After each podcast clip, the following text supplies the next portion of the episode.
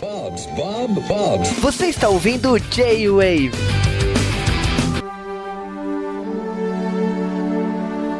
E aí, galerinha? Aqui é o Sasuke RK e hoje a gente vai falar de um lugar que a gente nunca foi e nunca falou antes, Singapura. Olha só, eu nunca pensei que eu ia falar de Singapura, né? Mas hoje é dia de falar de podres de ricos ou Crazy Rich Asians, né? Que é um nome maravilhoso a tradução, tem tudo a ver.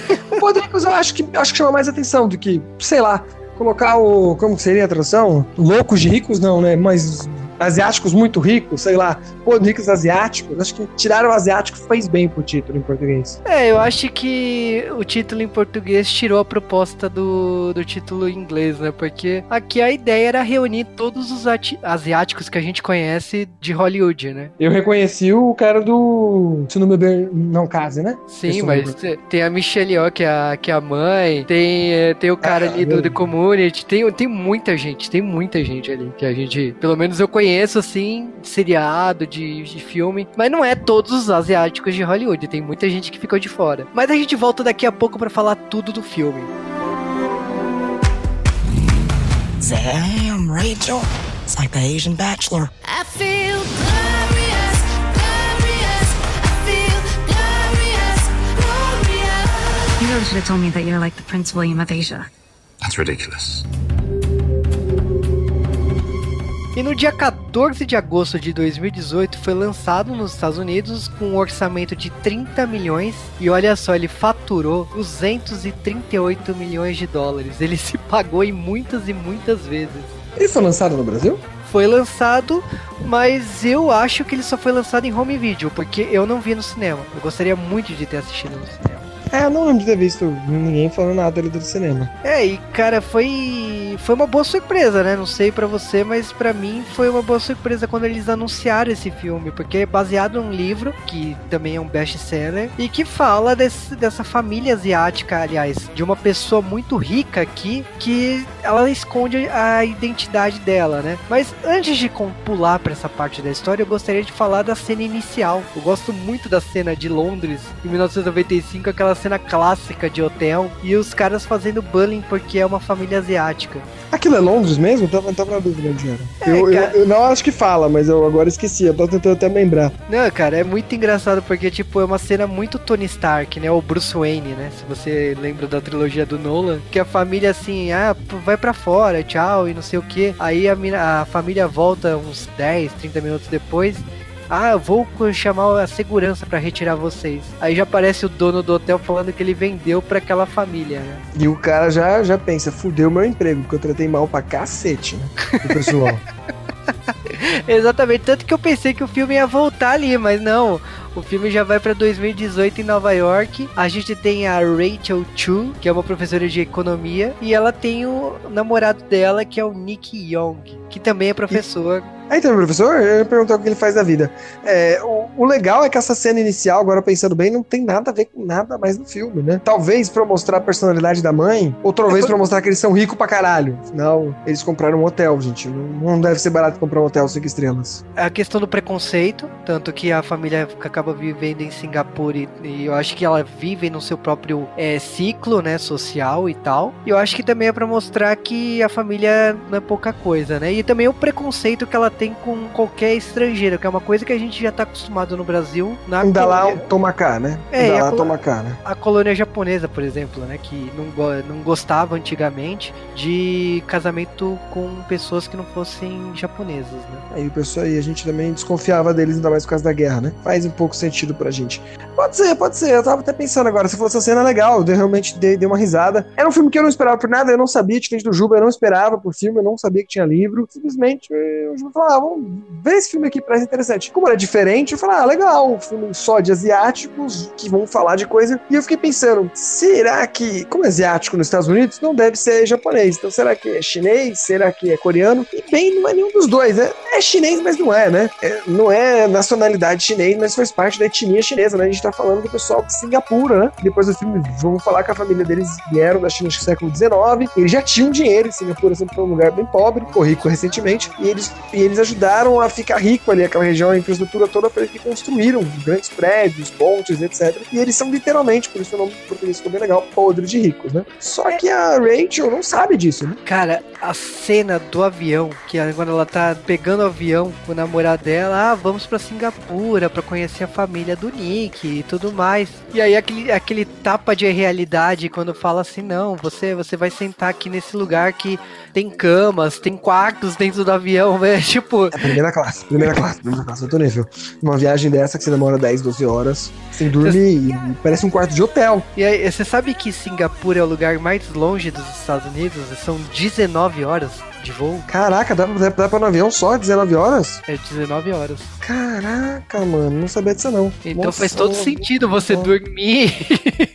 Faz, faz todo sentido. Quem já viajou 30, etc, eu adoraria ter dormido no, no avião em qualquer momento. E não ter, sei lá, desmaiado de sono no meio dessas 30 horas. É, e aí, legal, aí foi minha grande surpresa. Porque eu não esperava. Eu esperava, como eu falei, eu esperava China ou Coreia. E aí, Singapura. E Singapura é, um- é um lugar interessante pra mim. Pra quem gosta de, de economia, que é até o que a menina estuda. É um lugar que a gente estuda bastante de economia, etc. Porque eles são hiperliberais e deram muito certo. E, sei lá, 50 anos atrás ela era um brejo. Com, tipo, população ribeirinho aqui do Brasil, que você imagina. E agora os caras são. Nossa! E a primeira coisa que eles mostram é o aeroporto. Se o Singapura não é o maior aeroporto do mundo, sou um dos maiores. E ela até brinca: nossa, o aeroporto. O, o John Kennedy não tem nada nos Estados Unidos, né? Nova York é um aeroporto simplório até. E lá não, tem spa, tem. Nossa, tem muita coisa dentro, dentro daquele aeroporto. Você- eu Não? acho que Singapura aqui no filme é vendido como fosse uma, uma Dubai asiática. né? É, e é literalmente isso, né? Em aeroporto, acho que o único aeroporto também, por isso que eu tô na dúvida se ele não é o maior do mundo, porque Dubai vai,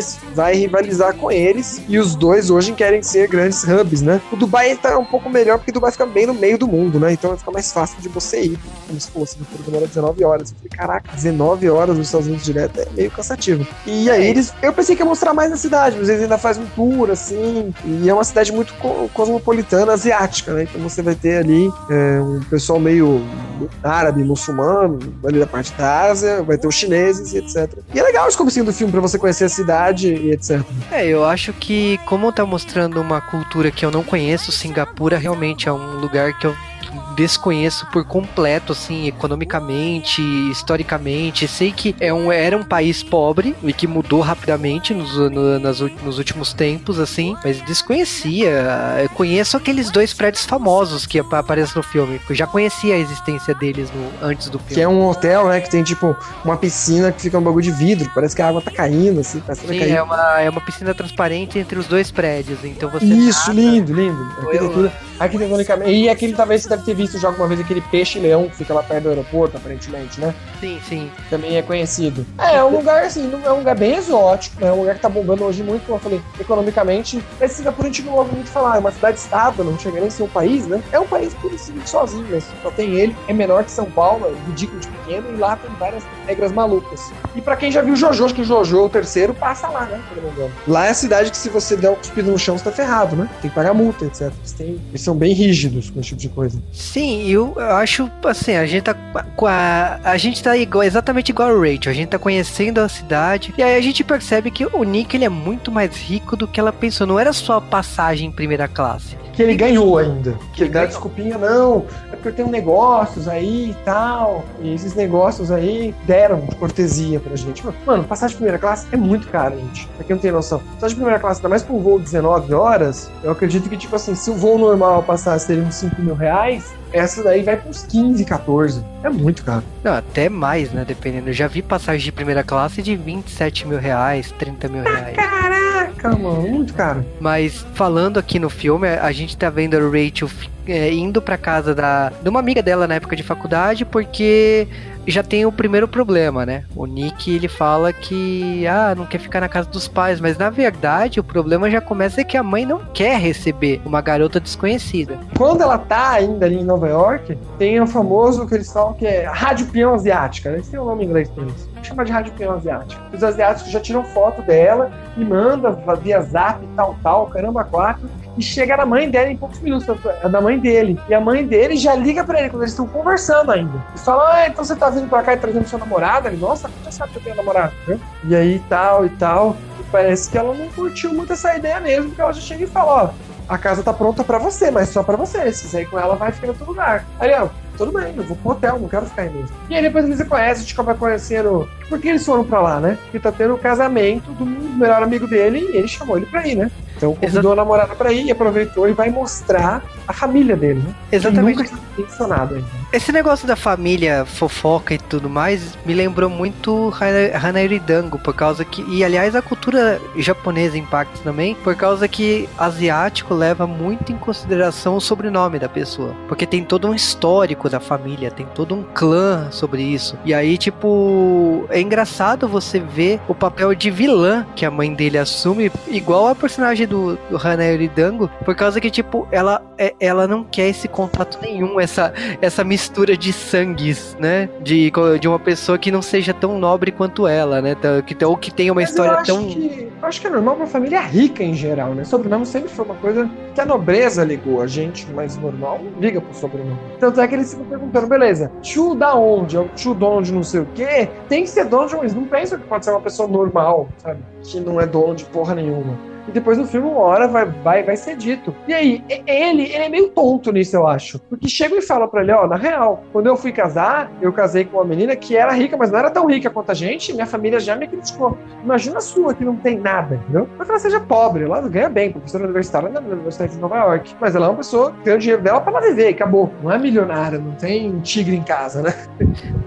Cara, já te- tem uma hora lá que eles ganham de presente, né? Não, um tigre, né? Tipo, uma. Mas é. É bizarro essa, essa questão do, do cotidiano deles, que é muito diferente do, do Nick e da Rachel. Ela tá aprendendo a questão de se comportar naquela sociedade. É muito engraçado que ela pega um vestido vermelho, aí a melhor amiga dela fala: Não, as coisas aqui não são assim. Você tem que parecer mais. Aí pega um vestido dela mesma pra poder ir pra festa. A melhor amiga dela também dá aquela indireta, tipo, eu vou te levar de carro, se rolar eu entro na festa. E consegue entrar na festa. E não é qualquer carro, que a amiga dela também é bastante rica, né? Mas assim, é a amiga dela que é rica, e quando ela chega na casa, uma mansão, um bagulho lindo, a amiga dela leva ela de carro esportivo, sei lá que ela uma Lamborghini, sei lá que seja. E é a amiga dela que fala, tipo, a gente é pobre comparado com a família do cara? Tipo, os caras é um dos mais ricos Singapura, entendeu? E aí, e aí tem uma hora também que ele vai ficar, ele fala rapidinho sobre a família dele. A família dele tem ligações com, sabe, o pessoal de Hong Kong, com outras partes aí, que só gente muito rica e influente, né? Tanto é que acho que o primo dele tava tirando uma, uma foto e ficou bravo porque ia pra Vogue de Hong Kong, não pra Vogue de Londres ou Nova York, né? Essa cena da Vogue. A cena da Vogue em si é hilária, porque tá tirando as fotos e blá blá blá, tipo assim, tá mó empolgação, né? Ah, na Vogue. Aí o cara fala Vogue Hong Kong. Puta, tipo, já rola aqueles. é, aquela, aquela DR, né? De discussão do marido e a mulher. Na, não, não é, porra, na Vogue Hong Kong não, né, pô? Tem que ser. Culpa a sua, mulher. Esse vestido que você usou, mano. Tipo, é, o filme, o filme, o filme é muito legal. É uma pegada de comédia o tempo todo. É muita crítica a esse povo rico. Mas eu não duvido que seja realmente assim. Eles têm expectativas bem mais altas do que a gente, né? Eu, se saísse na Vogue, já tô feliz, não importa da onde. Mas eu acho que o filme ele constrói uma caricatura exagerada, né? A- a- a- tipo, até demais, assim. Eu tenho uma parte que eu ri pra caramba, que é a cena da despedida de solteiro. A- as garotas vão pra uma ilha onde as lojas, como a, a esposa lá, a família é dona da ilha, o pessoal pode pegar qualquer produto da loja gratuitamente. Já os caras, eles vão pra um navio onde a despedida de solteiro é uns amassos e tudo mais, e você viu que o cara Só que modelo, brincando de atirar tiro de bazuca que sai bala de festim, tipo, não dizer. E o cara com a camiseta do Brasil, gritando a festa da. Grito de solteiro lá, de, da festa de solteira, o cara tá com a camiseta escrito Brasil. Eu falei assim, só podia estar bem BR mesmo, né? Falando. É, Então, mas então, eu fico pensando, será que não é mesmo? Porque porque a gente sabe de festa, tipo, de Neymar da vida, que é alguém que tem tanto dinheiro, na verdade eles têm mais que, que o Neymar até, né? Eles são donos das marcas que patrocinam o Neymar, né? muito ricos, eles são muito ricos, são muito ricos. Então, tipo assim, mas o Neymar, etc., a gente sabe de loucuras. Por exemplo, o Neymar, um dos anões do pânico, parece que é amigo dele, ele manda um avião vir pegar o anão aqui pra levar pra Europa pra eles lá na balada. Se o Neymar, que não é tão rico quanto esses caras, mas tem dinheiro sobrando pra caralho, já faz umas besteiras malucas dessas, esses caras também têm que fazer. Então, tipo, eu acho que é uma caricatura, como você falou, acho que tá num tom de comédia, mas eu acho que eles são tão ricos e snobs desse jeito mesmo. E aí, no meio disso tudo, a gente tem um pouco de drama mais. Uma- A irmã dele, por exemplo, acho que é a irmã dele, né? Ela é casada com um cara, e, mas mas ela tem que esconder as coisas, ela esconde as joias, etc.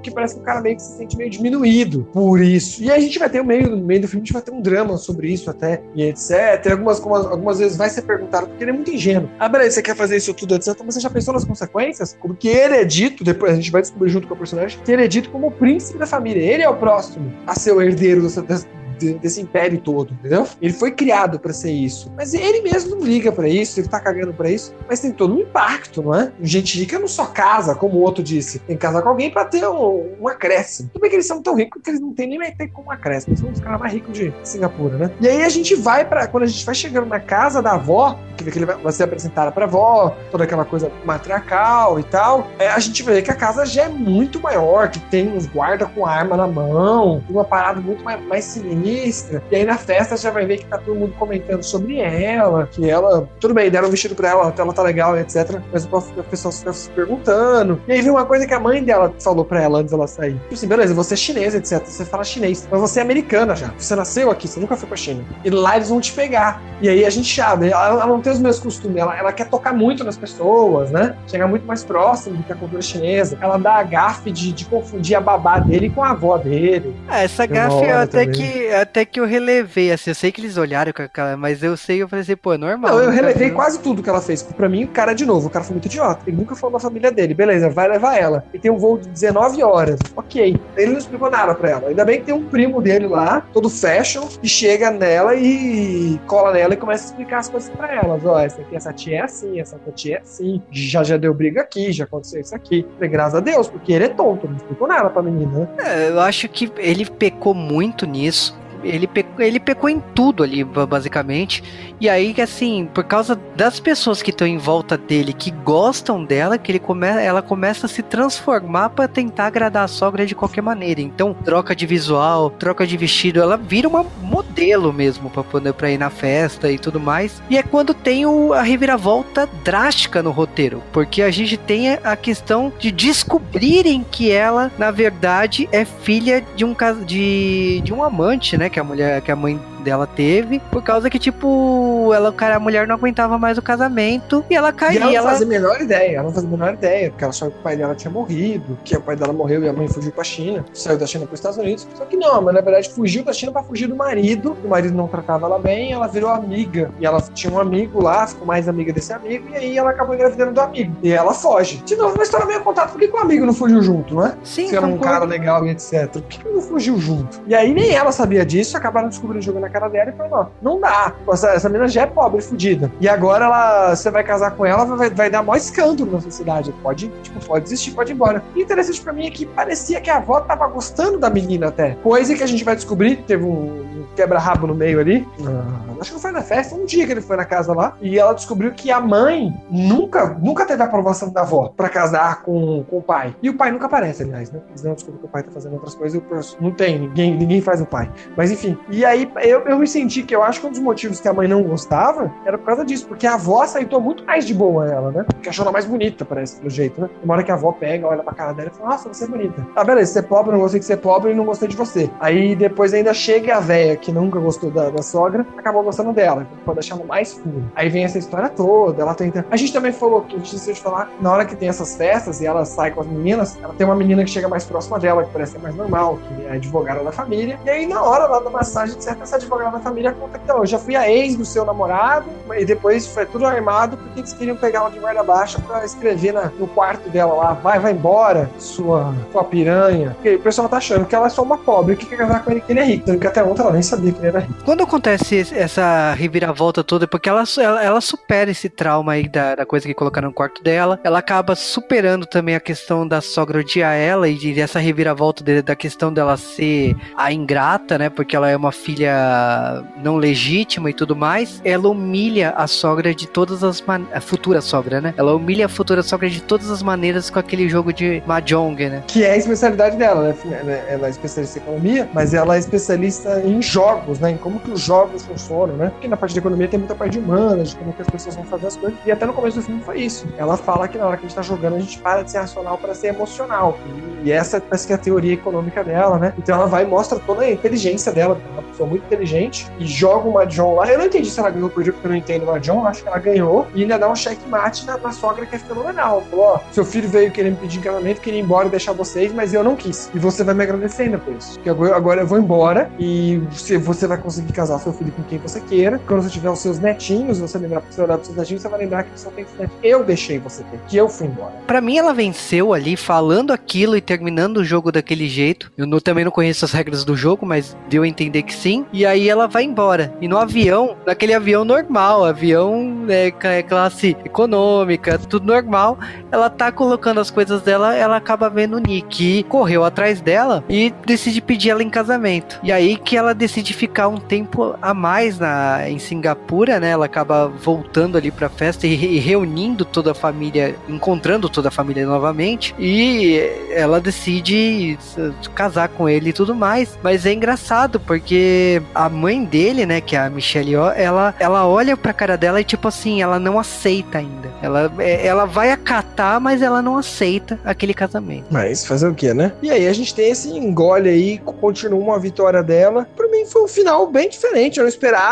Até tive de você classificar esse filme. Esse filme é uma comédia romance? Tem bastante comédia. Tem um romance, mas tem um drama. Eu não sei nem como classificar esse filme. Eu sei, eu sei classificar que ele foi bom. Eu gostei, me surpreendi bastante. Em nenhum momento ficou tedioso. A gente ainda esqueceu, tem os outros personagens que acontecem algumas coisas, como a gente falou. A irmã dele nessa história de ter casado com alguém que não era tão rico, o cara se sentia muito mal e acabou traindo. E aí, mesmo quando depois que a outra descobre, fala, depois a gente fala em casa, fala, nossa, mulher, você é chata. Mesmo eu te traindo, você ainda fica com essa cara de feliz, né? Daqui a pouco, sabe? Mostra um pouco como é difícil a vivência dos dois mundos, né? De quem é rico, etc. Mesmo que, sabe, e que fala que, ó, você tá querendo dar essa desculpa que me traiu porque que eu te podo como ser homem. Não, você deixou de ser homem há muito mais tempo. E aí tem toda uma trama. Eu também gostei dessa segunda trama, entendeu? E é um filme bastante rico em tudo, eu achei. Eu achei um filme surpreendentemente bom. É, e eu, eu assumo para você que tem algumas participações especiais que eu fui, eu tive que ler em sites aí, tipo IMDB, porque eu não, eu não tinha visto de tão rápido.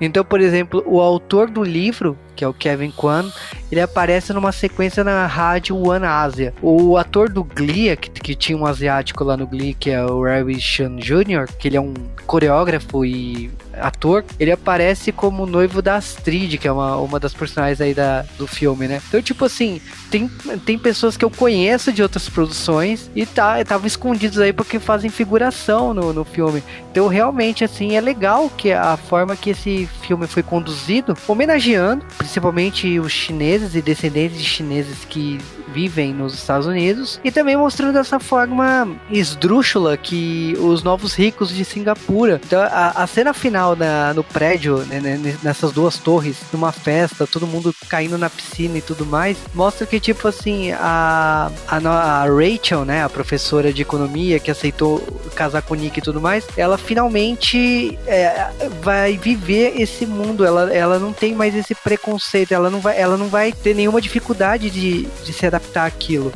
Sem, logicamente, sem abrir mão da independência dela. Eu tenho certeza que se tivesse uma continuação, se a história continuasse, provavelmente mostraria que ela não abriu mão de ser professora, que ela de repente decidiu continuar vivendo em Nova York, porque não é a intenção dela, não é o desejo dela morar em Singapura. E o próprio Nick ele tem esse problema, porque a, a mãe dele já tá cobrando dele ser o sucessor da empresa, né? Deles cuidar da, das coisas da empresa. Então, assim, o filme acabou, mas eu acho que tem muitas perguntas, tem muitas coisas aí que eu gostaria de ainda, se rolasse uma continuação ou se tivesse um epílogo, mostrar mais um pouco do que iria acontecer depois desse, desse sim dela, né? Em geral, o filme conseguiu fazer, como eu falei, cenas interessantes, uma história interessante, personagens interessantes. Também fiquei com, assim com você com uma vontade de saber, e aí, vão ficar onde? Nova York, etc. Mais um, um bônusinho, assim, né? Umas cenas extras, assim, só para dar uma explicação melhor, porque me interessou também essa parte. Por isso, assim, em, em geral, né? Eu dou uma nota, sei lá,